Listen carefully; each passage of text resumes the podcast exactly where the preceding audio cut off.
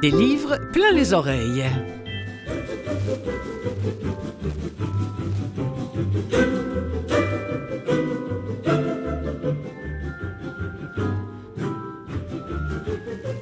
Bonjour mes amis, comment allez-vous Clotilde Sailly au micro euh, de Canalem qui produit cette émission, des livres plein les oreilles, diffusés, écoutez, sur le web maintenant, sur YouTube même. Si vous faites des livres plein les oreilles, vous, vous tombez sur l'émission, euh, euh diffusée en podcast à peu près, à peu près partout, diffusée surtout à Canalem aussi, euh, la radio de Vues et Voix. Alors aujourd'hui, on va commencer avec Rue, le film, mais aussi le, le livre audio inspiré par le livre du même nom signé Kim Thuy. Euh, L'avez-vous vu? Avez-vous couru vers rue? Ha. Euh, ben, Écoutez, moi pas encore au moment d'écrire ces lignes. Pourquoi?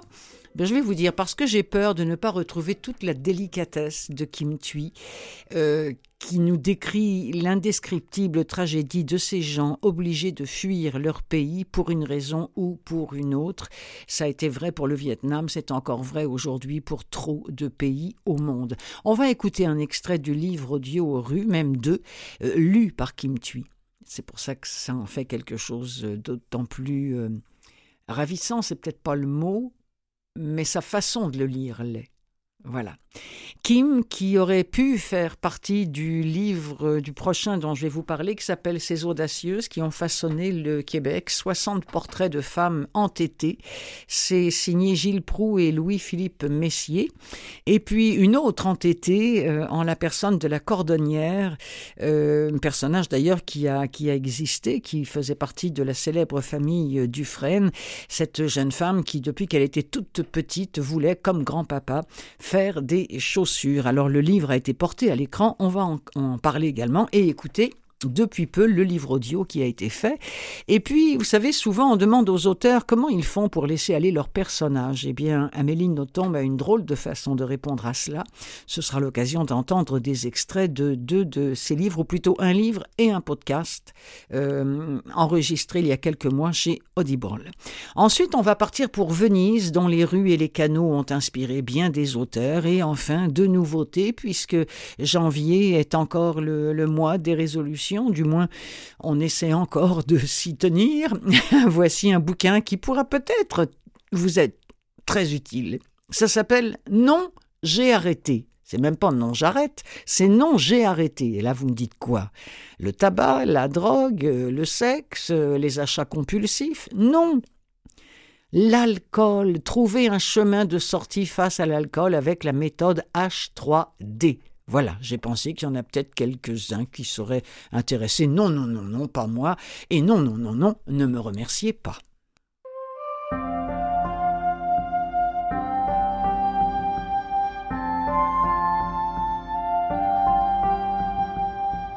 Il a porté fièrement chaque jour de notre premier printemps au Québec. Aujourd'hui, son grand sourire sur la photo réussit à faire oublier la coupe cintrée de ce chandail pour femme il est préférable de ne pas tout savoir parfois. Évidemment, il y a des moments où nous aurions aimé en savoir davantage. Savoir par exemple qu'il y avait des puces dans nos vieux matelas, mais ces détails sont sans importance puisqu'ils n'apparaissaient pas sur les photos. De toute manière, nous croyons que nous étions immunisés contre les piqûres, qu'aucune puce ne pouvait mordre notre peau cuivrée par le soleil de la Malaisie.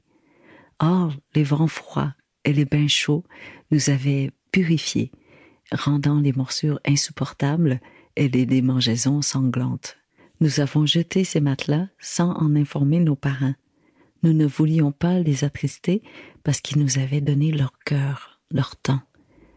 Nous apprécions leur générosité, mais insuffisamment. Nous ne connaissions pas encore le prix du temps, sa juste valeur, sa grande rareté.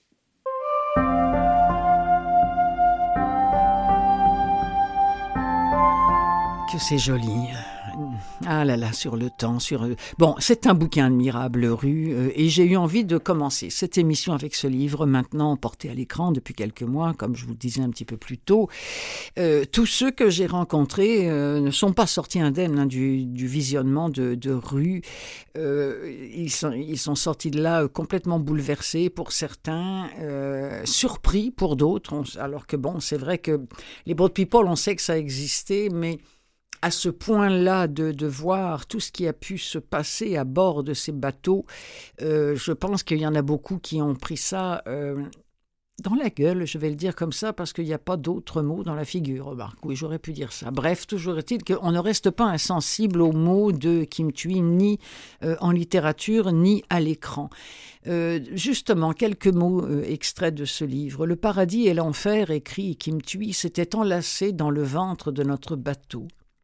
Le paradis promettait un tournant dans notre vie, un nouvel avenir, une nouvelle histoire. L'enfer, lui, étalait nos peurs. Peur des pirates, peur de mourir de faim, peur de s'intoxiquer avec les biscottes, imbibées d'huile à peur de manquer d'eau, peur de ne plus pouvoir se remettre debout, peur de devoir uriner dans ce pot rouge qui passait d'une main à l'autre, peur que cette tête d'enfant galeuse ne soit contagieuse, peur de ne plus jamais revoir le visage de ses parents assis quelque part dans la pénombre au milieu de ces 200 personnes. Rue, c'est le récit d'une d'une réfugiée vietnamienne, euh, une boat people dont les souvenirs deviennent prétexte tantôt à l'amusement, tantôt au recueillement, oscillant entre le tragique et le comique, entre Saigon et Granby, entre le prosaïque et le spirituel, entre les fausses morts et la vraie vie. Cette réfugiée vietnamienne, nous la connaissons, elle a le sourire resplendissant de Kim Thuy.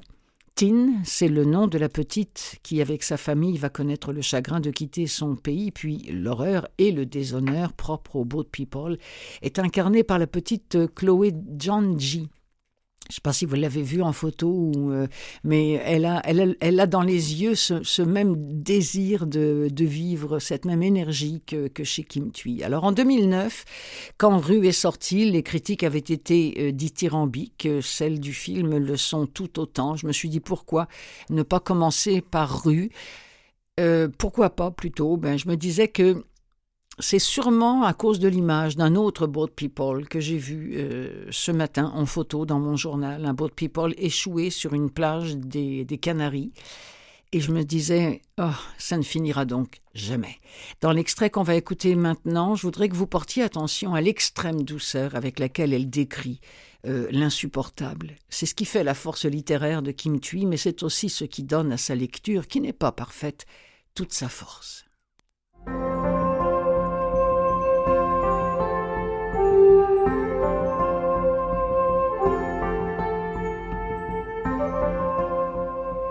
Pendant toute une année, Granby a représenté le paradis terrestre.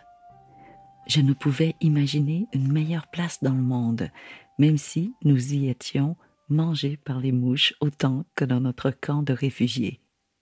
Un botaniste local nous a emmenés les petits dans des marécages où les quenouilles poussaient par milliers pour nous montrer les insectes. Il ne savait pas que nous avions tous côtoyé des mouches pendant des mois au camp de réfugiés.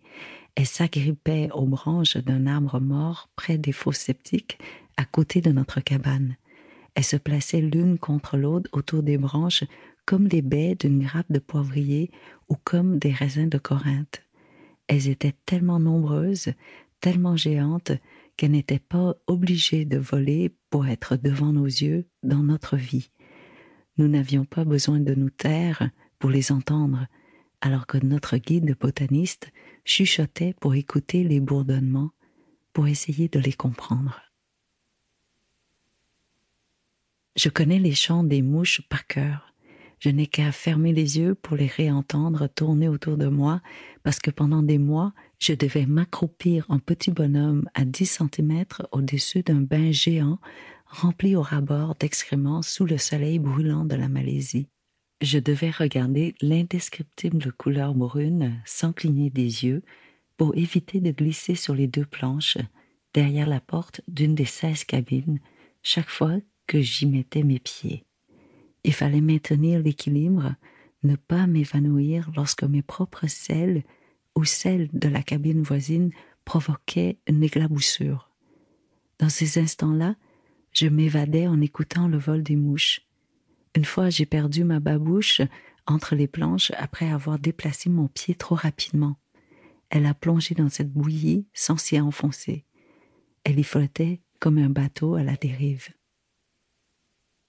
Je suis restée pieds nus pendant des jours en attendant que ma mère me trouve une babouche orpheline d'un autre enfant qui avait aussi perdu l'une des siennes. Je marchais directement sur la terre glaise où les vers avaient rampé une semaine auparavant. À chacune des grandes pluies, ils sortaient de la fosse sceptique par centaines de milliers, comme s'ils avaient été appelés par un messie.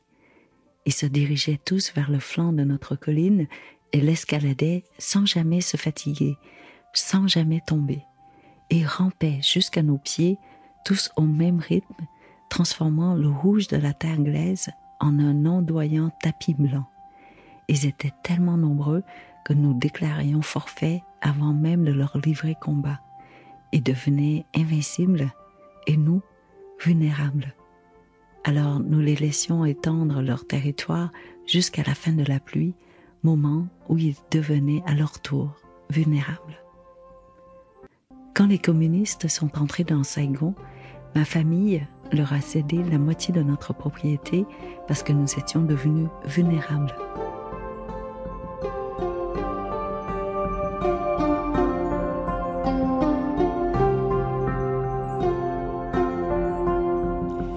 Quel qui peut comparer la vulnérabilité d'une famille euh, tout droit arrivé du Vietnam euh, avec cette colonie de vers qui euh, s'entrelaçait à leurs pieds. Hein. Il y a quelle qui peut faire ça? Avez-vous remarqué Elle pourrait nous, nous raconter des chants en fleurs, que ce serait avec la même poésie dans la voix?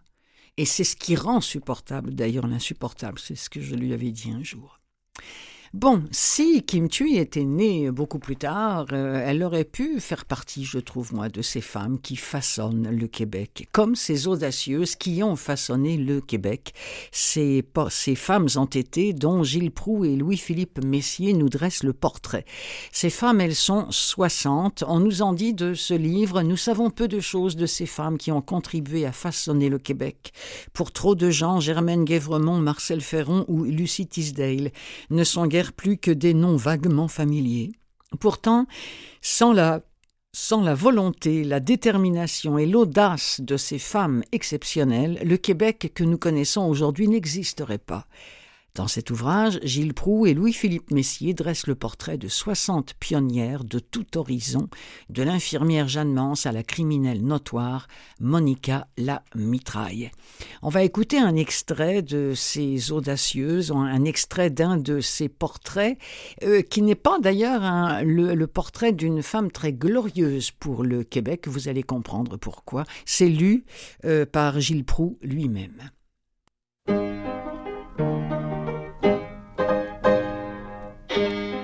Bien des égards, de par son attachement au gouvernement monarchique anglais, cette femme, au tempérament bouillant et aux nerfs d'acier, fut une ennemie de son propre peuple qui aspirait à plus liberté. Hortense Globinski a rapidement pris les patriotes en grippe. Lorsque les troubles éclatent, elle fait tout pour que l'armée des tuniques rouges puisse les écraser. On relève dans ces affronts constants au Parti patriote plusieurs épisodes où les armes à feu jouent un rôle crucial. Voici ce qu'on lit à son sujet dans le dictionnaire biographique du Canada. Le 6 juillet 1837, la nuit venue, une cinquantaine de patriotes s'approchèrent de la maison pour tout saccager. Or, Hortense, qui venait de perdre l'un de ses enfants, âgé de trois mois, décida de ne pas abandonner la dépôt immortelle. Hortense, vêtue d'un costume de son mari et coiffée de son caractéristique bonnet bleu, s'installa à une fenêtre avec toutes les armes à feu qu'elle avait pu réunir. Les patriotes l'aperçurent, un fusil braqué droit sur eux, et jugèrent bon de se retirer. Il fallait le faire, comment ne pas admirer ce cran? Elle a alors trente-deux ans, et elle vient de perdre un enfant de quelques mois. Est-ce son deuil qui lui a donné cette fougue téméraire qui dissuade les gaillards armés? Pour ce fait d'armes, le gouverneur Charles Pollitt Thompson lui remet de récompense de 500 livres. Toujours en 1837, alors qu'elle harangue les patriotes sur la place publique au sortir de la messe, ceux-ci perdent patience et menacent de s'en prendre à elle. Hortense Globensky sort alors un pistolet et les menace. Le journal La Minerve, qui appuie les républicains, la surnomme, ironiquement bien sûr, la nouvelle Jeanne d'Arc. Lorsqu'on se remémore les circonstances atroces dans lesquelles le docteur Jean-Olivier Chénier a trouvé la mort au pied de l'église Saint-Eustache en 1837, on comprend mal pourquoi les Globensky ne sont pas davantage reconnus comme une famille abjecte. Le propre frère d'Hortense, Maximilien, a participé au massacre de 70 hommes et au bombardement de l'église qui porte encore aujourd'hui des traces de boulets de canon.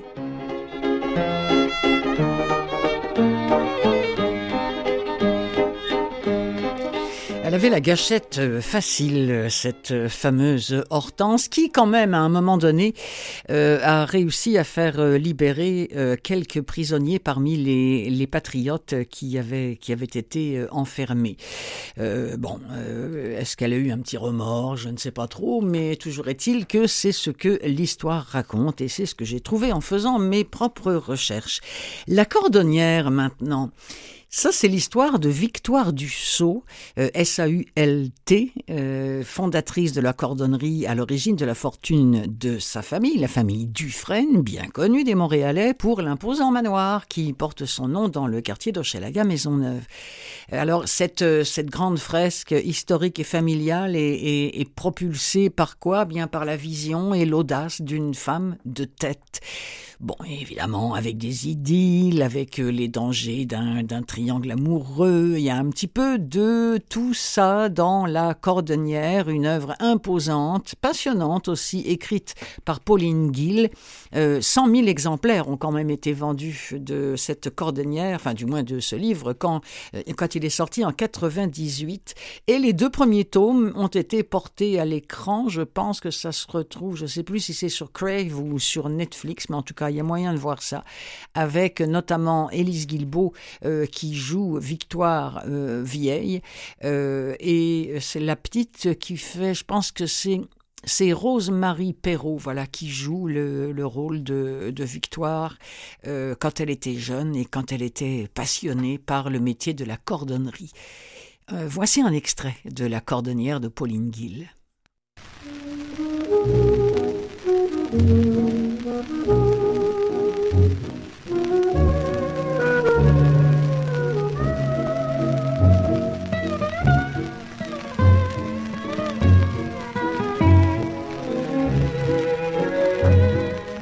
Victoire s'éveilla en sursaut.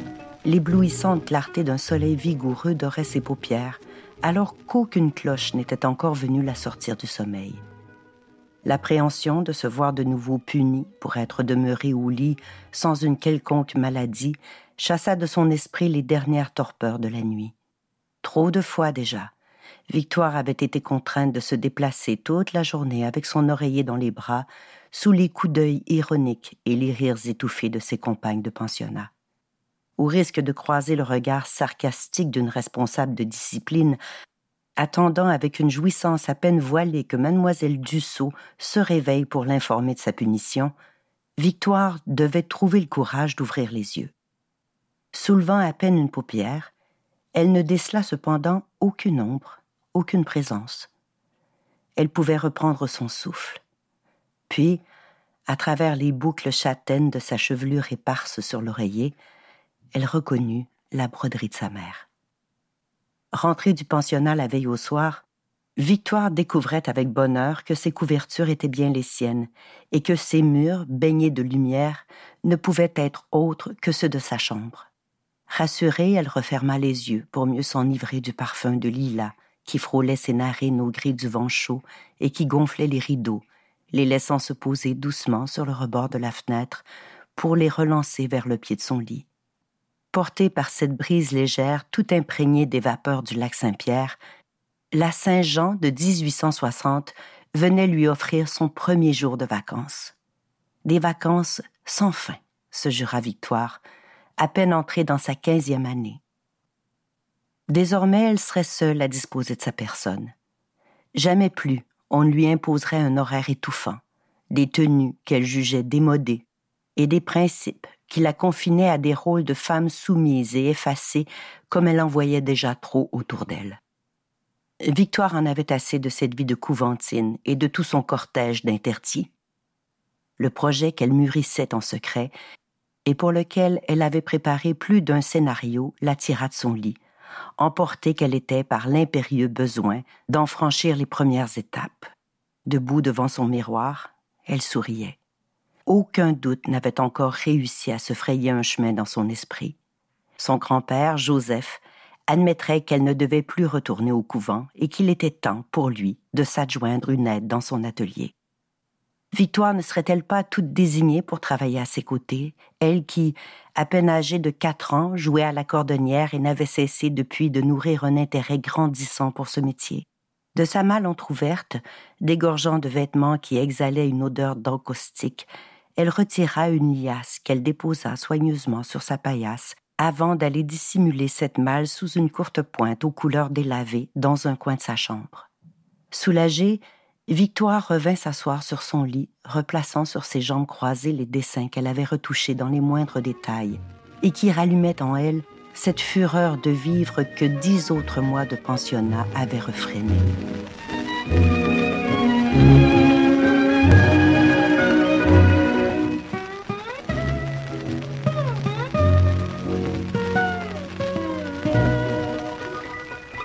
Vous avez sans doute reconnu la voix de Chantal Fontaine lisant un extrait de La Cordonnière de Pauline Guil.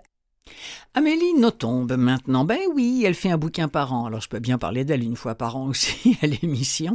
Au sujet de ses nombreux bouquins, elle a confié dans une entrevue donnée à Patricia Martin, si je ne m'abuse, dans le cadre d'un festival littéraire, elle a confié que pour elle, la gestation d'un livre, c'est comme une grossesse, mais qu'elle ne sait pas exactement quand ça commence. Mais elle reconnaît le moment où le livre naît, par exemple. Et puis elle ajoute après, comme tous les parents, j'ai eu des phases de dégoût pour chacun de mes enfants. Je suis une vraie mère, vous savez, parfois je ne les supporte plus et j'ai envie de les jeter par la fenêtre. Et puis, quand elle a entendu un comédien qui n'est pas cité, euh, après qu'il eut lu un, un extrait d'un de ses livres, elle a déclaré C'est une expérience terrible pour moi que d'entendre mon texte lu. Manière d'assister à ce que je ne vois jamais, la réception de mon texte. C'est à la fois exaltant et c'est curieusement gênant. Je ne devrais pas voir ça parce que c'est très intime. Alors là, je me suis dit, en, lisant ça, mais est-ce que c'est possible qu'elle n'ait entendu aucun livre audio euh, qui ont été pour la plupart lus par euh, Françoise Gillard? Je ne sais pas. En attendant, on écoute un extrait de Frappe-toi le cœur d'Amélie Nothomb ou L'anatomie de la jalousie par Françoise Gillard.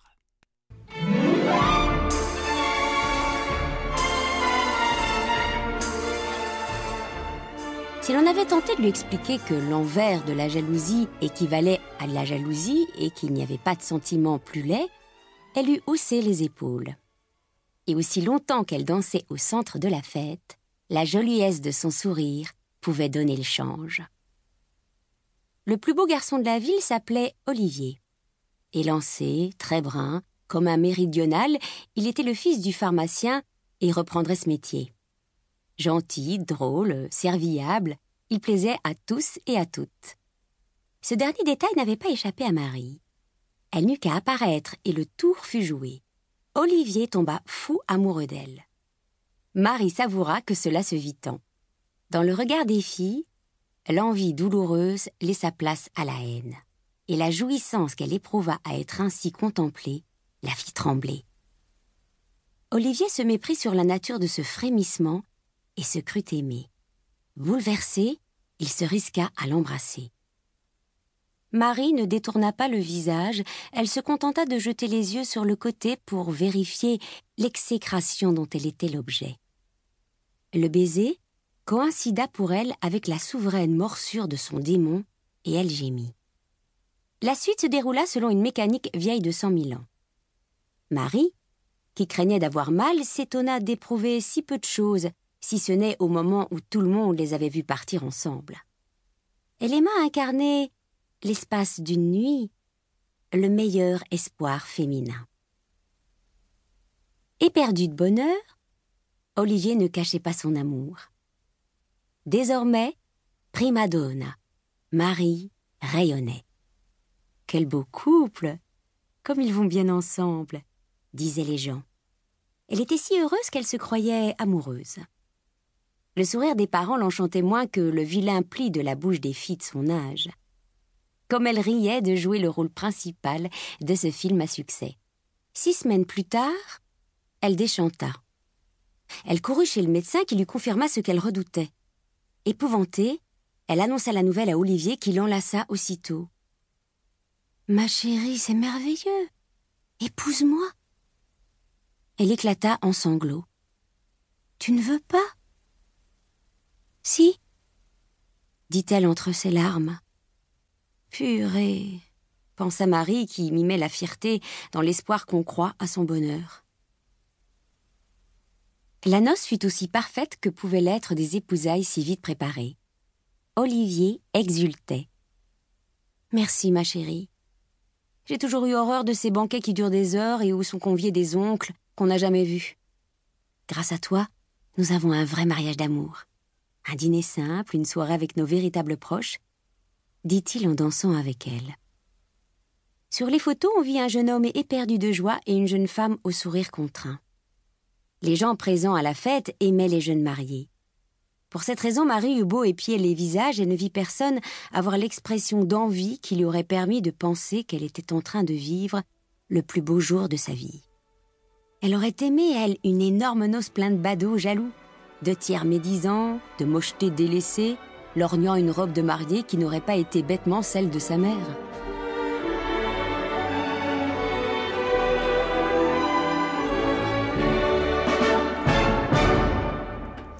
Voilà, sur euh, le célèbre euh, Jalousie, le tango, cet extrait de Frappe-toi le cœur d'Amélie Nothomb. Si vous l'aimez, Amélie Nothomb, et que vous voulez en savoir plus sur sa vie, euh, depuis avril 23, Audible nous offre en 10 épisodes la vie d'Amélie Nothomb, lue par elle notamment.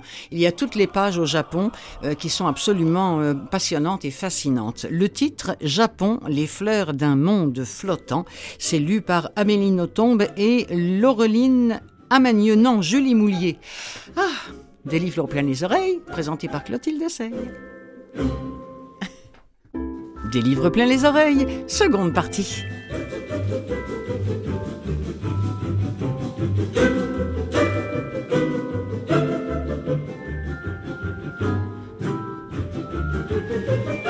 Ah, Venise, ses canaux, sa lagune, ses hôtels particuliers, ses masques et bergamasques, ses festivals, ses cafés où l'on déguste le spritzer bien amer, sa pollution, le monde, la taxe touristique qu'il va falloir bientôt payer pour y rentrer. Il faut dire qu'il y a trop de monde. En fait, il y a trop de touristes à Venise. C'est fou, hein Ils vont restreindre le nombre de touristes.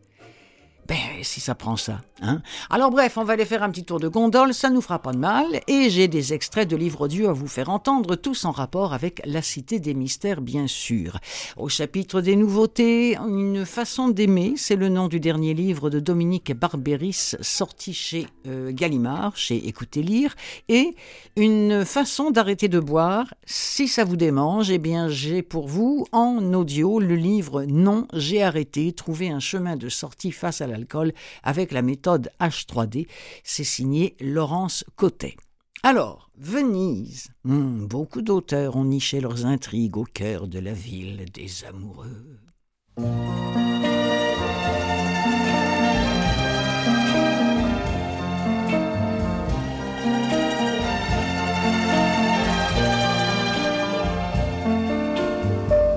Que c'est triste Venise au temps des amours mortes, que c'est triste Venise, quand on ne s'aime plus. On cherche encore des mots, mais l'ennui les emporte. On voudrait bien pleurer, mais on ne le peut plus. Que c'est triste Venise, lorsque les barcaroles ne viennent souligner que les silences creux et que le cœur se serre en voyant les gondoles abriter le bonheur des couples amoureux. On s'en lasse pas hein, de Charles Aznavour. Ça fait, toujours plaisir de retrouver cette voix de, velours là. Alors Venise, Venise n'est pas en Italie. C'est un livre qui est sorti euh, en audio, en tout cas en 2018. Euh, l'auteur c'est Ivan Calberac, le narrateur Thomas Soliveres. Euh, c'est le genre de livre que personnellement j'adore grâce à, une écriture euh, très adolescente et qui correspond justement à celle d'Émile. Émile qui a 15 ans, Émile qui vit à Montargis, en banlieue de Paris. Comment je vous dirais Montargis par rapport à Montréal euh, euh, Pointe-aux-Trembles peut-être. Euh, ben, quoique ça c'est sur l'île de Montréal. Mais enfin, donc un, un, petit peu excentré comme ça. Et il vit entre un père doudingue euh, et donc un père qui a un petit peu de fil qui se touche et une maman qui lui teint les cheveux en blond depuis toujours parce que paraît-il il est plus beau comme ça. Vous voyez le genre Et quand la fille qui lui plaît plus que tout l'invite à Venise pour les vacances, alors là, le petit gars, il est fou de joie. Seul problème, les parents décident de l'accompagner. Alors, c'est l'histoire d'un adolescent né dans une famille inclassable, et c'est l'histoire d'un premier amour miraculeux mais fragile aussi. C'est l'histoire d'un voyage initiatique, rocambolesque, où la vie prend souvent au dépourvu, mais où Venise, elle, sera au rendez-vous. C'est un roman où l'humour se mêle à l'émotion, dans la lignée de, de, La vie devant soi, par exemple, de Romain Gary, ou encore de, de La Trappe-Cœur, de Salinger, ou en... enfin bon, voyez-vous, c'est dans ce style-là. Hélas, mes amis, triple fois hélas, l'extrait qu'on nous propose sur les catalogues ne se déroule pas à Venise. Dommage, j'aurais bien aimé voir, moi, ce jeune garçon qui me fait beaucoup rire, arpentant le pavé de la Sérénissime avec l'être aimé. Mais qu'à cela ne tienne, on sait bien de toute façon en amour que Venise n'est pas en Italie. Vous n'êtes plus dans cette chambre un peu banale. Ce soir vous avez rendez-vous sur le canal. Feu d'artifice, la barque glisse. Vous allez tout voir, tout découvrir, y compris le pont des soupirs. Ça durera un an ou une éternité le temps qu'un Dieu vienne vous dire assez chanter quelle importance c'est les vacances, tout ça parce que vous vous aimez. Venise n'est pas en Italie. Mercredi 14 mars. Faudrait trouver un moyen de lui parler. C'est pas évident d'embrasser les filles sans avoir engagé la conversation. Il y a des garçons qui y arrivent, autant vous le dire tout de suite, je joue pas dans cette catégorie. Je vois bien quand je suis avec Pierre-Emmanuel. C'est pas un ami, mais bon, une sorte de copain avec qui je joue au tennis. Parfois, il y a des filles qui le regardent du coin de l'œil. Pierre-Emmanuel est déjà très poilu à 15 ans. Il a des yeux bleus, un visage bien harmonieux et symétrique, un peu le genre à présenter les informations à la télé. Je suis sûr que vous visualisez. Moi, c'est rare que des filles me regardent, même discrètement, mine de rien. Ma mère dit que j'ai une beauté discrète. Je sais pas trop comment il faut le prendre. La beauté discrète, ça peut s'approcher dangereusement de la mocheté, si vous voyez ce que je veux dire. Mais j'espère pas quand même. Non, je dois être dans la moyenne. Moyen plus, moyen moins. Sans doute que ça dépend des goûts et des couleurs. Comme en plus je suis petit, et que les filles aiment les grands, eh bien, il ne me reste plus qu'à avoir de l'esprit, de l'humour, du charme, quoi. À essayer de bien analyser les filles pour trouver comment leur plaire. Je passe un peu ma vie à ça d'ailleurs. Les mecs mignons, ils cherchent pas à comprendre les nanas, pas besoin, elles leur tombent tout cuit dans le bec. Alors que moi, je vais être obligé de devenir un spécialiste. Avec un bac plus 5, je serai docteur en filles, en psychologie féminine si vous préférez. Le gros cliché, c'est qu'il faut forcément être drôle. Quand on voit le nombre de mecs sinistres qui se trimballent avec des filles trop mignonnes à leurs bras, Je pense que l'humour pour séduire les filles, c'est comme le grand marnier dans la recette des crêpes. Ça parfume, mais c'est loin d'être l'élément de base. Déjà, j'ai pigé un truc. Le plus important, c'est la façon dont elle vous regarde. Moi, je vois quand une fille s'intéresse à un garçon, même si elle cherche à le cacher, si elle le regarde discrètement, en une fraction de seconde, et se détourne l'instant d'après, s'il y a quelque chose dans ses yeux qui dit oui au garçon en question, qui lui dit enfin te voilà, qui lui dit emmène-moi, j'invente rien, c'est même prouvé scientifiquement, paraît qu'il y a un phénomène de dilatation de la pupille, comme explique M. Fabre, le professeur de physique. Quand des pupilles se dilatent, c'est subtil. Faut vraiment faire très attention, mais je le vois. Je dois avoir un sixième sens ou juste le sens de l'observation. Et j'avoue qu'elle se dilate rarement pour moi. Ou alors, quand c'est pour moi, j'ai plus de sixième sens. Plus de sens du tout d'ailleurs. C'est peut-être juste parce qu'on ne croit pas pouvoir mériter toutes les merveilles du monde qu'on les a jamais. Venise n'est pas en Italie, Venise, c'est chez n'importe qui, c'est n'importe où, c'est important. Mais ça n'est pas n'importe quand, Venise, c'est quand tu vois du ciel couler sous des ponts Mirabel. C'est l'envers des matins pluvieux, c'est l'endroit où tu es heureux. C'est vrai, ça, Mathieu vient de me faire remarquer. On croirait Claude Léveillé, mais non, c'est bel et bien Serge Reggiani, mais j'avais jamais fait le rapprochement entre les deux façons de, de chanter. Incroyable. Alors voilà, pour Venise n'est pas en Italie, un bouquin que je vais aller chercher, c'est sûr, j'adore cette écriture et cette lecture de Thomas Soliveres. Requiem vénitien maintenant, là on tombe dans le livre d'histoire. Qu'est-ce qui peut bien pousser Alessandro Giacolli? Vieux musicien exilé à Berlin, a envoyé son disciple Jonathan à Venise où se déroula sa jeunesse. Eh bien, c'est le secret que le jeune homme tente d'arracher à la ville des Doges. Il lui faut pour cela se plonger dans les souvenirs du Risorgimento des années 1848-49. Euh, époque au cours de laquelle les patriotes, groupés autour de Daniel Manin, tentèrent de secouer la tutelle autrichienne et de retrouver les protagonistes d'un drame passé Federico, le librettiste d'opéra, ami d'Alessandro, le méprisant marquis Bulbo, la belle Donatella, qui ne sut qui aimer. C'est toute l'Italie fascinante, romantique, éprise d'art, d'amour et de liberté qui revit ici, somptueusement reconstituée par le romancier de Retour à Montechiaro. Extrait de Requiem vénitien de Vincent Engel, lu par Philippe Collier.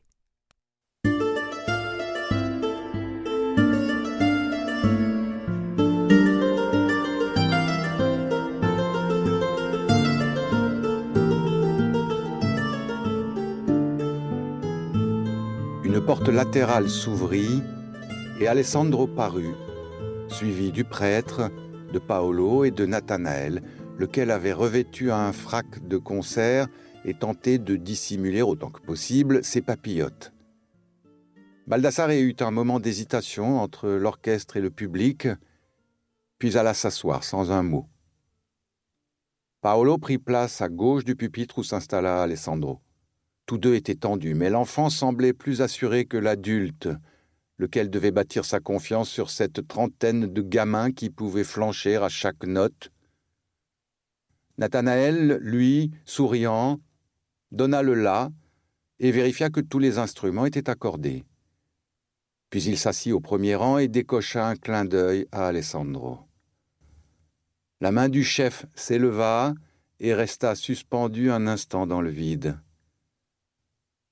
Un enfant au dernier rang du chœur réprima une quinte de toux reprise en écho par un spectateur.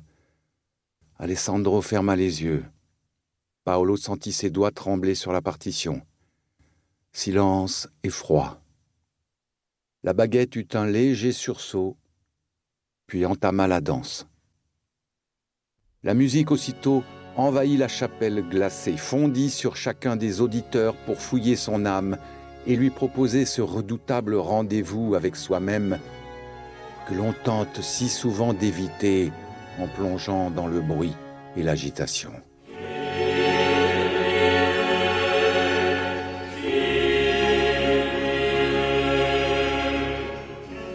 Kyrie, faut-il avoir pitié de toi, Alessandro? Es-tu vraiment ce musicien maudit, victime d'un tyran de salon? Ectimé Pascali Laudes. Ceux qui ont échoué n'ont plus qu'une ambition, récolter l'admiration charitable de ceux qui s'apitoieront sur leur naufrage. Certains organisent leur échec aussi soigneusement que d'autres leur victoire. Le talent effraie et la vocation aussi. Tous les prophètes ont d'abord fui l'appel. La création est une divinité exigeante et sans pitié. Elle a choisi la postérité en guise de paradis et les élus sont rares. Ils ignoreront toujours tout de leur élection, dont ils ne douteront jamais autant qu'à l'instant de leur mort. C'est cruel, mais nul n'est contraint de créer. Mieux vaut d'ailleurs ne jamais commencer, fuir comme Jonas au fond de la baleine d'une vie terne, plutôt que de renoncer sans quoi il n'est plus possible d'oublier. On tente des retours, mais on a perdu le rythme et la voix. On erre, attiré par des échos taquins et insaisissables, et l'on se perd. Tu le sais, Alessandro. Tout renoncement est pire que la mort.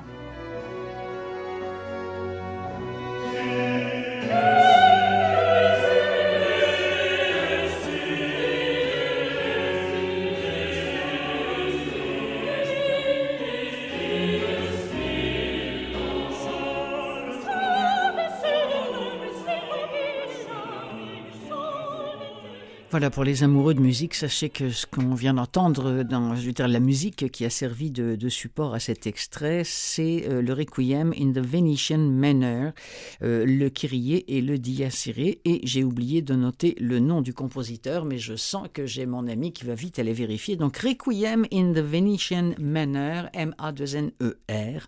Euh, je sais que c'est pas quelqu'un de connu là, mais j'aimerais bien quand même qu'on, je veux dire, donner son nom au micro voilà, je vais y arriver. Alors, Marcello, si, le compositeur, c'est Marcello. Merci beaucoup, euh, Mathieu Tessier. Mathieu, Mathieu, Mathieu, gracias. Non, pas gracias. Euh, euh, grazie, grazie mille. Bon. Euh, autre chose, tiens, euh, Venise, humeur noire à Venise, des pendus qui se balancent sous les ponts de Venise comme autant de fleurs au vent, un comte que l'on a fait le pari d'assassiner dans son palazzo. Autant de raisons pour que Volney, le commissaire aux morts étranges, quitte Paris et réponde à l'appel au secours de Chiara, son ancien amour. Il espère aussi par ce voyage chasser l'humeur noire de son assistant le moine hérétique, plongé dans une profonde dépression. Extrait.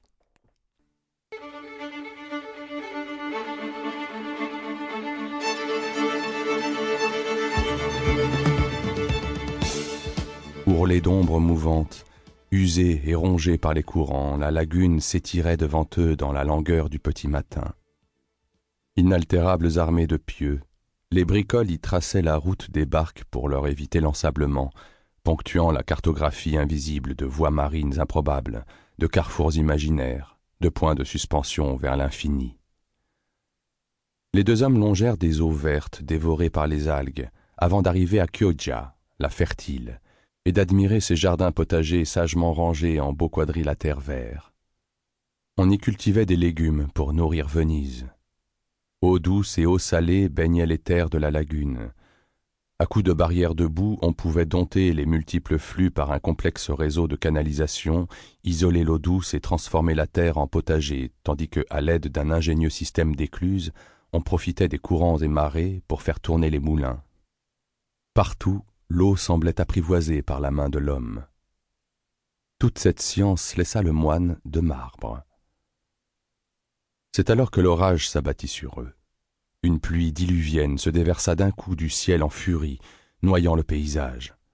La voiture s'embourba et ils se réfugièrent dans une maison des environs, un casone, au plancher de terre crue, parsemé de petits cailloux polis.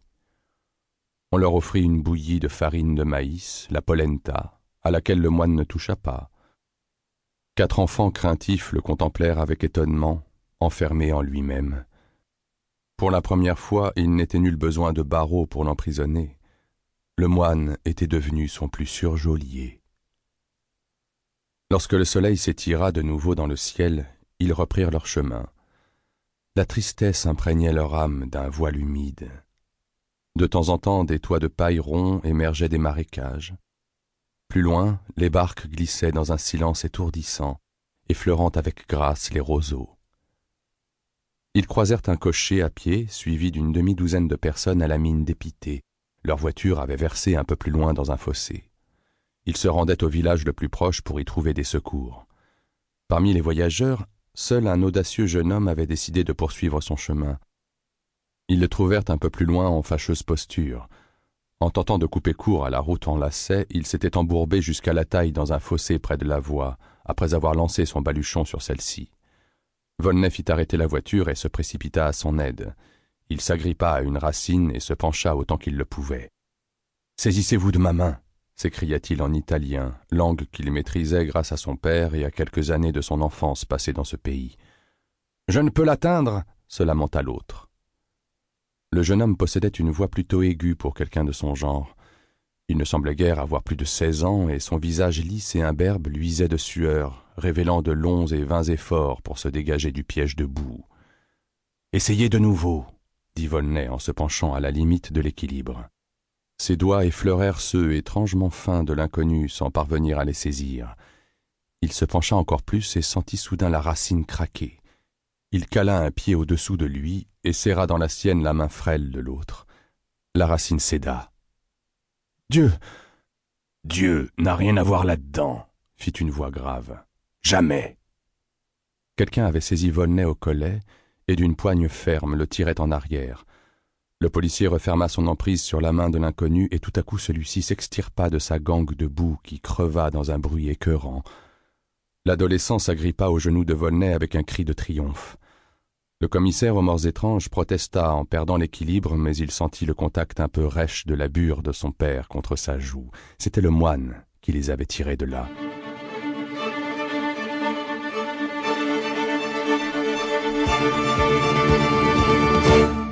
Belle ambiance, hein?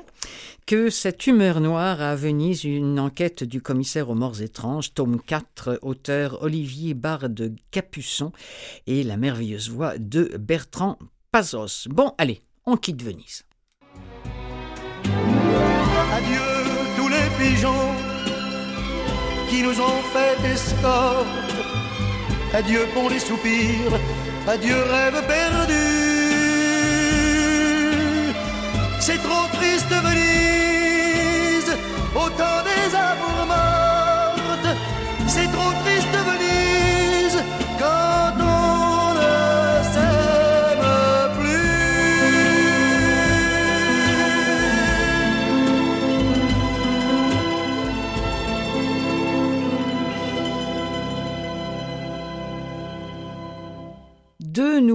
Pour terminer cette émission-là. D'abord chez Écoutez Lire, euh, Gallimard, Audio, Une façon d'aimer de Dominique Barberis, lu par Clotilde de Bézère.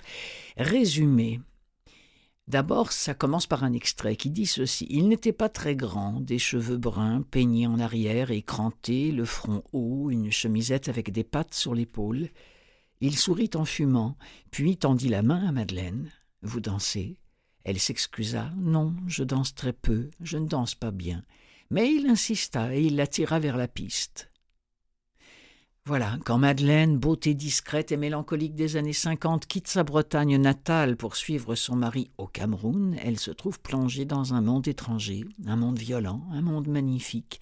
À Douala, lors d'un bal à la délégation, elle s'éprend d'Yves Prigent, bonhomme mi-administrateur, mi-aventurier. Mais la décolonisation est en marche, annonce la fin de partie. Tendue entre la province d'après-guerre et une Afrique rêvée. Une façon d'aimer, c'est le titre du livre, évoque la force de nos désirs secrets et la grâce de certaines rencontres. Par petites touches d'une infinie délicatesse, c'est toute l'épaisseur d'une vie de femme qui se dévoile.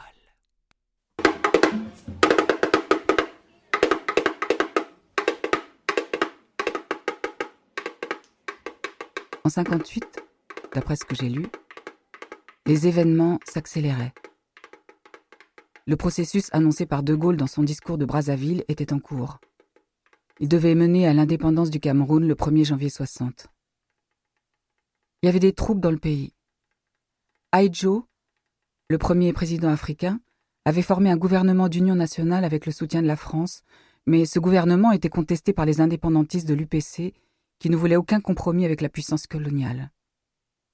On disait qu'ils étaient soutenus par les communistes. Leur leader avait pris le maquis. Il y avait des révoltes dans le pays Bamileke, le pays Bassa, en Sanaga maritime. Il y avait aussi une répression. Et côté africain, des milliers de morts dont on n'a rien su. Malgré la robe élégante de Madeleine, sa silhouette de gravure de mode, les cocotiers si exotiques, la photo a un charme mélancolique. Peut-être à cause des ombres. Ce sont les ombres longues du soir. Il paraît que le soir, la ville se remplissait de cris d'oiseaux, de battements d'ailes, et des cris des enfants qui sortaient des crèches et des écoles. Ils couraient et sautaient dans les flaques, faisait très chaud, une chaleur de cocotte minute. Douala est sous le quatrième parallèle, proche de l'équateur. On voyait rarement le soleil. Le ciel restait souvent gris et humide, terni par une humidité de serre. Les gens sortaient marcher sur la promenade du boulevard maritime. Ils allaient voir le pont tout neuf qui reliait Douala à Bonaberry. Douala, au temps des colonies, Douala sous le mandat français, je ne connais tout cela que par les livres. Des expressions comme la loi cadre, la tutelle, le processus de décolonisation, je les ai entendus dans les conversations entre mon père et mon oncle Guy. Entre hommes, ils parlaient politique. Ils n'étaient pas toujours d'accord. Mon père accusait Guy d'avoir été colonialiste. Voilà, extrait de Une façon d'aimer de Dominique Barbéris, lu par Clotilde de Bézère. Non, j'ai arrêté, trouvé un chemin de sortie face à l'alcool avec la méthode H3D. Euh, c'est un témoignage fort sur les ravages de l'alcool. C'est un livre à écouter pour peut-être trouver une voie de sortie face à l'alcool ou encore pour comprendre un proche et pour l'aider, pourquoi pas. Avec euh, sincérité et pudeur, euh, Laurence Cotet partage son parcours de la chute dans l'alcoolisme à sa décision de devenir abstinente. C'est elle qui a créé Janvier sobre en 2019. On va écouter un extrait de ce livre, Non, j'ai arrêté. Vous allez voir, elle a une toute petite voix, mais je sais pas, c'est ce qui rend peut-être la chose encore plus, plus forte.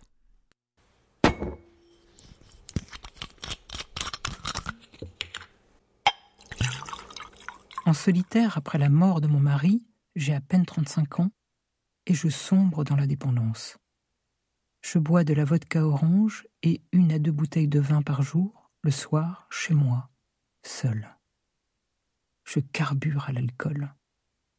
Je le sais et pourtant, pendant cette année, je suis dans le déni de mon état et je m'enferme dans un processus d'autodestruction. Car j'aime l'alcool et ce qu'il me donne la détente, l'euphorie, le courage et de la confiance. Mais à quel prix? En 2008, je suis foutu drogué, addict en permanence. La boisson a cessé d'être du plaisir et est devenue une fin en soi. Une terrible obsession quotidienne. J'ai honte de cet état. Alors je tente de le cacher. En vain pour partie, car beaucoup savent, mais cela relève de ma vie privée. On se tait autour de moi. On est gêné. Socialement, je me sens de plus en plus inadapté et je redoute d'être jugé est cataloguée comme une dépravée, une débauchée, une pochetronne ou encore une ivre lettrée. Alors je me terre comme un rat dans son trou. Je ne suis pas honnête avec l'entourage tellement je m'enlise dans la honte. Un jour, le 24 janvier 2009, à 19h, j'ai cette très grande chance d'entrevoir une solution. C'est en toute humilité que je baisse pavillon devant la puissance de l'alcool, que je demande enfin de l'aide et que j'arrête définitivement de boire. Je me pose les bonnes questions et les réponses m'amènent plus loin sur la route de l'abstinence. Je commence à être, tout simplement, ou à renaître en cheminant vers mon désir. C'est alors une vraie méthode que je construis patiemment, la méthode H3D que je partage plus tard avec d'autres alcooliques excessifs ou dépendants. Je ne suis pas médecin, ni psychologue, psychothérapeute ou psychanalyste. J'ai tout simplement arrêté de consommer de l'alcool grâce à leur aide. Ce livre, je l'ai écrit à partir de ma propre expérience d'alcoolique. J'aurais voulu l'avoir entre les mains quelques années plus tôt, lorsque j'étais rongé par l'alcool. Je l'ai cherché, j'ai trouvé de très beaux témoignages, mais me sont alors apparus l'évidence et la nécessité d'écrire une méthode pratique, simple, pour maîtriser sa consommation d'alcool. Je propose à partir de mon expérience d'alcoolique et de coach une méthode qui soit un réel soutien à la personne qui veut sortir de la problématique de l'alcool, qui permette aussi à l'entourage de comprendre et après quelque temps de repartir sur de nouvelles bases.